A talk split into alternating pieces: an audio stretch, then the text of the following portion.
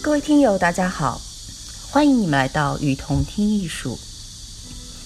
在这里，我们介绍国内外艺术机构、艺术家，分享关于艺术的文章，让你用听的方式，更多的了解艺术。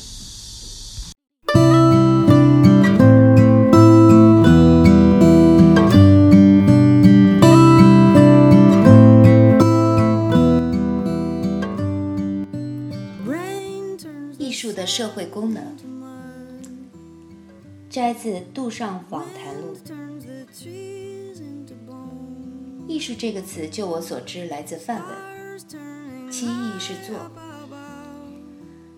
现在每个人都在做些什么事，而那些在画布和画框之内做东西的人，就被称为艺术家。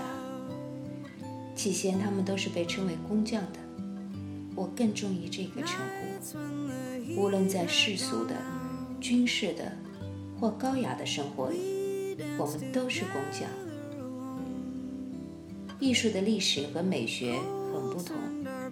对我来说，艺术的历史是把某个时代保存在美术馆里，但这并不意味着它们一定是那个时代最好的东西。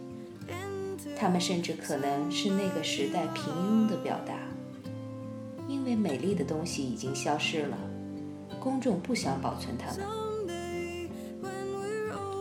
我坚信艺术家作为一个媒介的作用，这个艺术家做出了什么东西，然后有一天，由于大众的观众的介入，他被承认了，然后他又被后代承认了。你是没有办法阻止这个过程的。因为简而言之，这是由两点构成的产物：一头是做出这个东西的人，另一头是看到它的人。我给予后者和前者同样的重要性。自然没有艺术家愿意接受这样的解释，但你不妨真的定心一想：什么是艺术家？这对一个家具制造者也是一样的。比如布勒家具，既是人欣赏的对象，也是那个创造布勒家具的人。一件作品是由他的赞扬者造成的。非洲的木勺在刚做出来的时候什么也算不上，它只有实用的功能，是在后来才成为美丽的物品，所谓的艺术品的。我们赞赏放在人类博物馆里的刚果木勺。但我相信，当初做的人并不是为了给刚果人欣赏而做的。同时，他们制作物神是为了宗教的目的而做的，是我们这些人称它为艺术。对那些土著而言，这个字根本不存在。我们为了满足自己而创造它，为了自己独特的用途而创造它，有点像自渎的行为。我不相信艺术是不可缺少的。人们可以创造一个拒绝艺术的社会。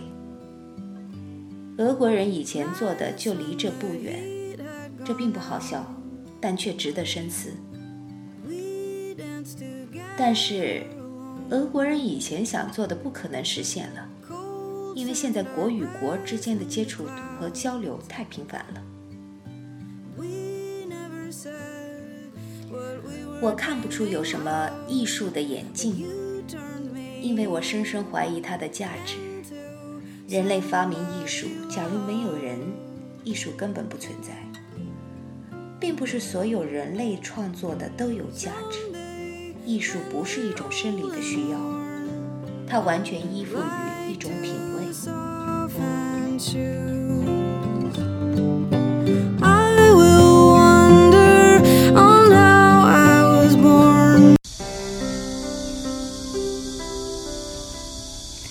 感谢您的收听，欢迎大家多提宝贵意见，并且来我们与同听艺术同名的微信和微博留言哦。